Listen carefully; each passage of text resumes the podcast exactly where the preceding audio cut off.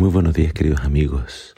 Hoy en Primero Dios te invito a que juntos leamos la tercera carta del apóstol Juan. Dice así la palabra del Señor. El anciano al amado Gallo, a quien ama de veras.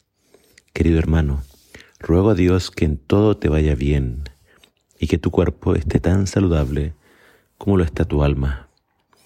He tenido la alegría de enterarme por medio de algunos hermanos que vinieron de que vives fiel a la verdad.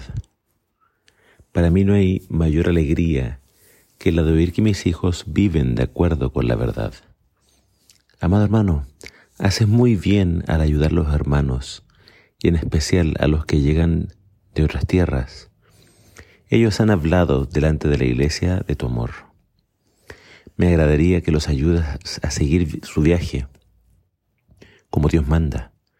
Ellos viajan al servicio del Señor y no han aceptado ningún tipo de ayuda de los que no conocen a Dios. Por eso nosotros debemos ayudarlos, porque al hacerlo podemos colaborar con ellos en la verdad. Hace un tiempo escribí a la iglesia sobre este asunto, pero Diótrefes, a quien le encanta ser el primero en todo, no reconoce la autoridad que tengo. Por eso cuando yo vaya, le voy a llamar la atención por su mala conducta y por los chismes y las cosas malas que anda diciendo de nosotros. No solo se niega a recibir a los hermanos que por allí pasan, sino que prohíbe que los demás lo hagan, amenazándolos con expulsarlos de la iglesia. Amado, no imites los malos ejemplos, imita solo lo bueno. El que hace lo que es bueno es de Dios, el que hace el mal no ha visto a Dios. Todos, y aún la verdad misma, hablan bien de Demetrio. Yo opino de él igual que los demás, y ya sabes que digo la verdad. Tengo muchas cosas más que decirte, pero no quiero hacerlo por carta. Espero verte pronto, y entonces hablaremos en persona. Todos los amigos que tienes en este lugar te envían muchos saludos. Daré por favor mis saludos a todos los hermanos de por allá.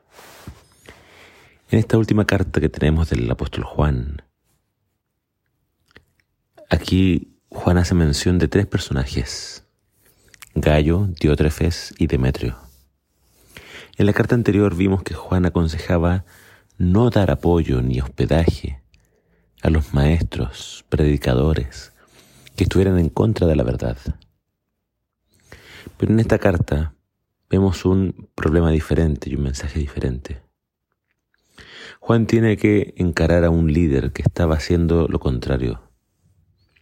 Se negaba a apoyar financieramente a los predicadores que por ahí pasaban de la verdad y estaba amenazando con expulsar de la iglesia a cualquiera que se atreviera a recibirlos. El nombre de él es Diótrefes, era Diótrefes.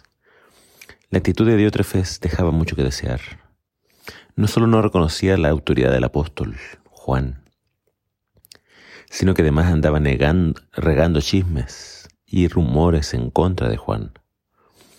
Es triste cuando la iglesia escoge líderes que después se vuelven tiranos y se creen dueños de la iglesia. Juan entonces tiene que contrarrestar esta influencia negativa de Diótrefes y es por eso que le escribe a Gallo. ¿Qué pasa con Gallo? Gallo es todo lo contrario. Él era alguien que apoyaba a todos. El apóstol Pedro en su carta también aconsejó acerca de los tipos de liderazgo que deben tener los pastores de la iglesia. Juan aclara que él va a hablar en persona con este personaje, con Diótrefes.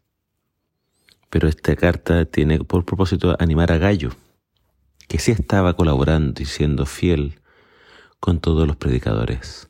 La iglesia tiene este sagrado deber de siempre ayudar y apoyar financieramente a los predicadores de la verdad.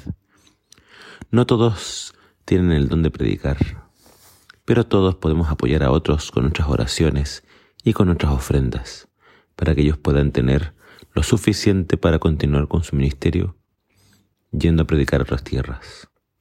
Por último, se destaca a Demetrio, cuyo buen testimonio era conocido por todos. Quizás esta mención a Demetrio tenga la intención de decirle a Gallo o recomendarlo con Gallo para que futuramente se lo eligiera como un líder mucho mejor para la iglesia. Nuestra oración siempre debe ser por los líderes para que guíen la iglesia con sabiduría y justicia, para que sean ejemplo de la Grey, con un liderazgo sano y acogedor. Que el Señor te bendiga.